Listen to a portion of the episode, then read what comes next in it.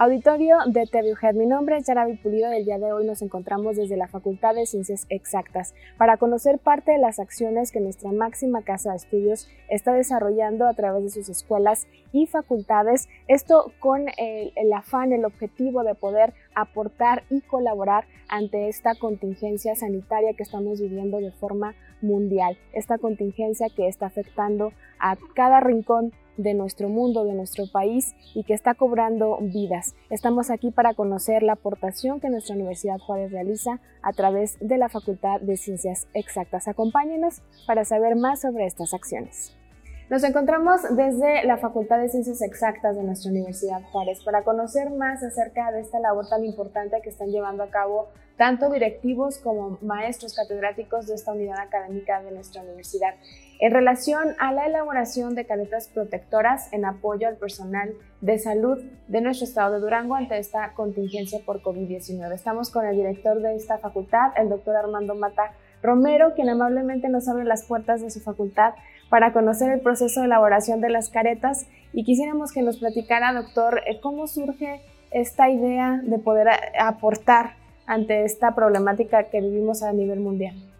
Bueno, pues este, esta, esta iniciativa pues surge precisamente a partir de pues esta pandemia que tenemos hoy en, en nuestro mundo y en esa necesidad de poder proteger en una primera instancia pues al personal de salud, que son los que están en contacto directo con, con la gente que, que, está infectada.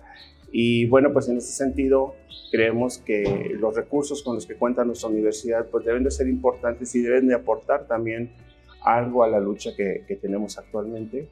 Y bueno, pues eh, aquí en la Facultad de Ciencias tenemos eh, una impresora 3D que hemos estado usando para modelación matemática y algún tipo de, material que tenemos didáctico también para la divulgación de las matemáticas. Y bueno, pues eh, en este momento creímos que era eh, prudente, era pertinente más que nada hacer un, pues nuestra aportación, ¿verdad? A, pues al, sector salud en el sentido de la elaboración de caretas que pudieran servir como protección también para, para ellos mismos. Y bueno, pues este, nos dimos a la tarea de buscar eh, los diseños o códigos o qué se estaba haciendo en el mundo. Y bueno, pues eh, a partir de ahí empezamos con esta iniciativa. Claro, en relación a, los materiales que son necesarios para poder elaborar estas caretas, platíquenos de dónde han provenido estos materiales. Sí, bueno, estos eh, materiales, en, en, una primera instancia, nosotros tenemos material aquí en la facultad, los fuimos usando eh, eh, poco a poco. Eh, sí fueron un poco escaseando también en el mercado. Básicamente es el material de plástico con el que trabaja la impresora, el PLA, los acetatos, el elástico. Y bueno, pues a partir de ahí y a partir de, de, que varias gente de nuestra comunidad universitaria se dio cuenta que estábamos haciendo este tipo de labor, bueno, pues nos empezaron a hacer aportaciones importantes. Un agradecimiento a la maestra Elodina Ruiz Sánchez, directora de enfermería, que nos hizo una aportación económica para comprar el material y que también nos está promoviendo para hacer una recolección de acetatos y que, bueno, pues ya tenemos algunos acetatos que nos han hecho llegar. El, director Luis Enrique de, de, la Facultad de Trabajo Social nos, dijo, nos hizo llegar algunos acetatos y, y, otras personas que han estado manifestándose en apoyo también para, para eh, tener este tipo de material. Eh, asimismo, el señor rector nos está apoyando también para poder tener este, eh, el material de la impresora 3D.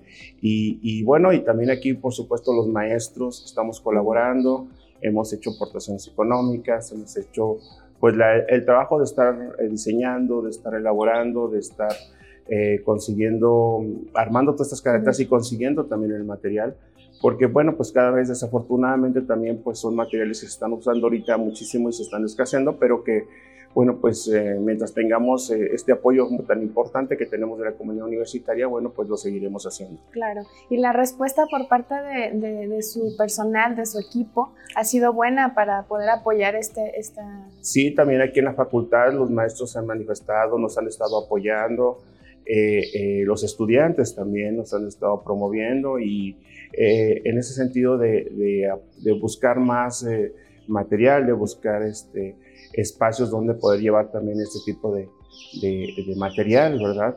nos lo han estado pidiendo el Seguro Social, eh, ya dimos una donación a la Secretaría de Salud, hemos, eh, dimos una donación a la Facultad de Enfermería, también aportamos a, ahora que regresan los pasantes de, eh, de medicina, que tienen que regresar los internos a, a, los hospitales, bueno, también dimos una donación.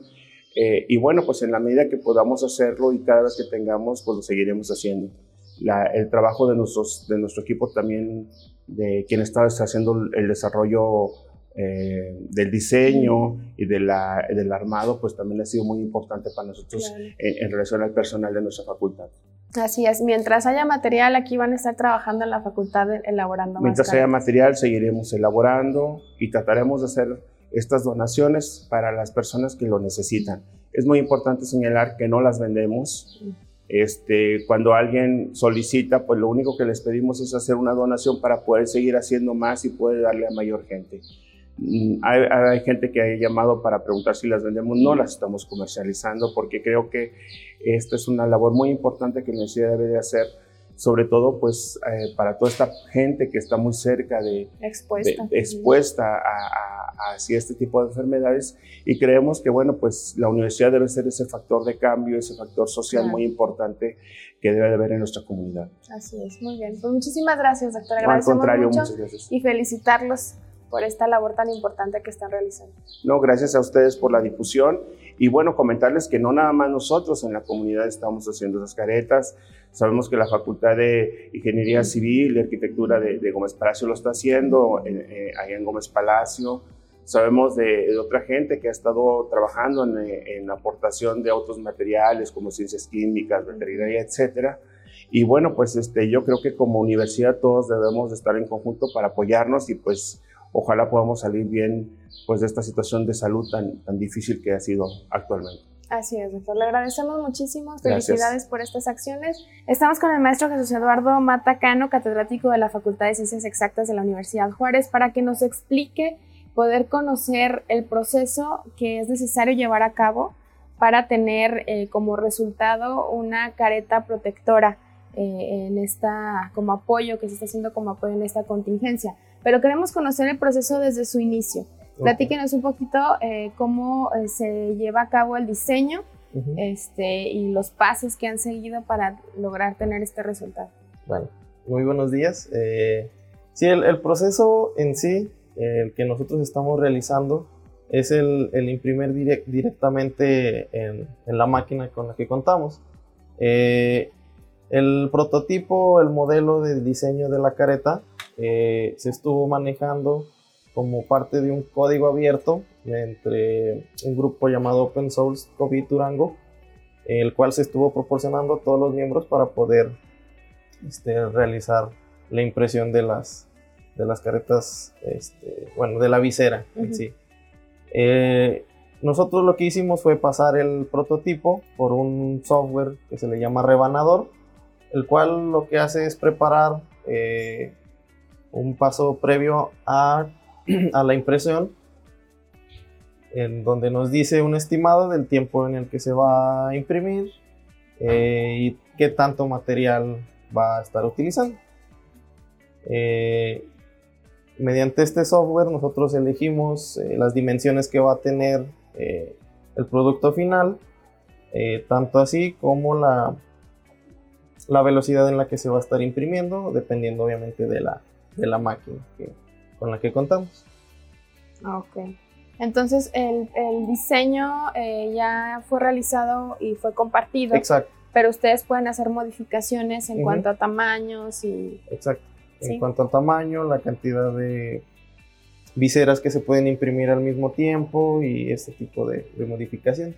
Ok, entonces ahora vamos a hablar, eh, ya una vez que está aquí listo el diseño, se manda imprimir en, el equipo. Platíquenos un poquito del, equipo con el que cuentan en la facultad. Bueno, una vez que tenemos listo el archivo para imprimir, eh, se puede mandar mediante una memoria USB, eh, la cual eh, tiene la información de, la metadata del archivo que se va a imprimir y lo que hace es prácticamente estar funcionando como si estuviéramos decorando un pastel. Las máquinas o las impresoras en 3D funcionan de manera similar como las duyas. Eh, lo que hace es tener una plancha que va bajando para darle volumen a la figura y lo que hace la punta donde se sale el material es estar haciendo movimientos de las curvas en cada uno de, de los niveles o las alturas correspondientes. Eh, la máquina utiliza un material llamado PLA o ácido poliláctico. Es un material que está hecho a base de maíz, por lo tanto es biodegradable, es amigable con el medio ambiente este, y sobre todo pues tiene la funcionalidad de, de poderlo utilizar en este tipo de situaciones. ¿Dónde consiguen este material? Eh, este material eh, se ha estado consiguiendo vía internet este, algunos de los paquetes que ya contábamos con ellos se adquirieron este, en semestres pasados y actualmente este, hemos estado consiguiendo con una empresa local aquí en Durango que se dedica a la distribución de este tipo de, de materiales. ¿Es costoso? Eh, no tanto. Eh, se anda cotizando entre 400 500 pesos un kilogramo de, del material. El material se presenta en rollos este, y bueno, con un kilogramo de, este material hacemos aproximadamente entre 50 y 60 viseras. Ok, muy bien. Y háblenos un poquito de la duración. Eh, esto depende de la impresora con la que se cuente. ¿Cuánto tiempo tarda en, en tener listo cada una de las? Bueno, eh, como lo expliqué previamente, en el software aquí nos da una vista previa del tiempo estimado que, se pueda tardar dependiendo de las especificaciones de la máquina. Eh, esta máquina haciéndola trabajar eh, a la, ¿cómo decirlo? En su máxima. En su máxima, sí, en su máxima potencia o este, se tarda aproximadamente entre una hora y media, una hora y cuarenta minutos en imprimir una, una visera. Ok. Sí. Este, gasta aproximadamente 30 gramos este, por cada una y más el excedente, que es decir, la base que se crea para que la visera no se vaya a, pegar este, en la cama de adhesión o, o vaya a salir este, mal impresa. Y para continuar eh, conociendo todo el proceso de elaboración, la fabricación de estas caretas protectoras que aportan y ayudan al personal de salud de nuestro estado, estamos ahora con el doctor Ricardo Bello Aguirre, quien es catedrático también de la Facultad de Ciencias Exactas de nuestra Universidad Juárez y quien nos va a explicar un poquito eh, cómo ya eh, se hace el armado de la careta. Una vez que la impresora 3D termina su proceso y tenemos ya lista la visera, platíquenos un poquito lo que, lo que continúa. Sí, claro que sí. Con la visera lista después de que pasa por la impresora 3D, el trabajo es acabar el armado, por ejemplo, eh, colocando el elástico, que sirve para ajustar la careta en la, cara de las personas que las van a utilizar y eh, colocar y armar el acetato que sirve como barrera protectora para el aerosol, para que no alcance el rostro de la persona que está, está tratando con, el paciente.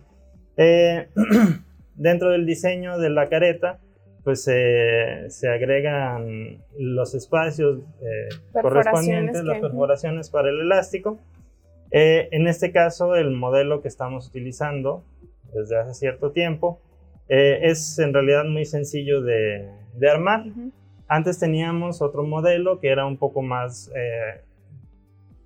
grande, era un poco más grueso, un poco más resistente, pero necesitaba un, un trabajo más... Este, mayor tiempo también en la elaboración, en la impresión, más eh, eh, se utilizaban más materiales en el caso del plástico, por ejemplo. Claro que sí, sí, sí. Entonces, este es un modelo más eficiente, nos permite hacer más caretas, más rápido, y eso pues significa que podemos entregar un poco más de, apoyos. Eh, de la misma manera, el armado en este nuevo modelo es mucho más sencillo.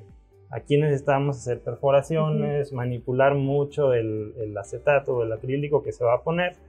En cambio, con estos nuevos modelos, pues el armado lo podemos explicar en una hoja de papel y básicamente es pedirle a las personas que van a utilizar la careta eh, en, en, el sistema de salud, pues que con un par de guantes de plástico, con mucho cuidado, inserten el acetato en la ranura que está diseñada especialmente para eso, haciendo un poco de presión ¿De acuerdo?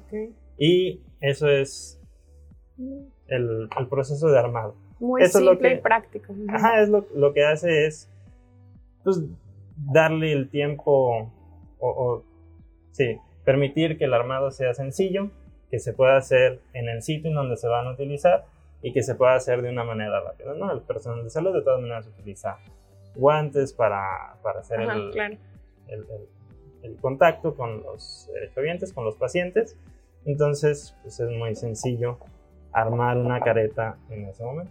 Las perforaciones que tiene a los costados permiten ajustarlo, ya cada quien puede jal- jalar un poquito el elástico Ajá. para que quede eh, Sí. bien justo en, en la, en la cabeza. Y una vez que el acetato está insertado en la ranura, Ujú. ya no hay manera de que se salga.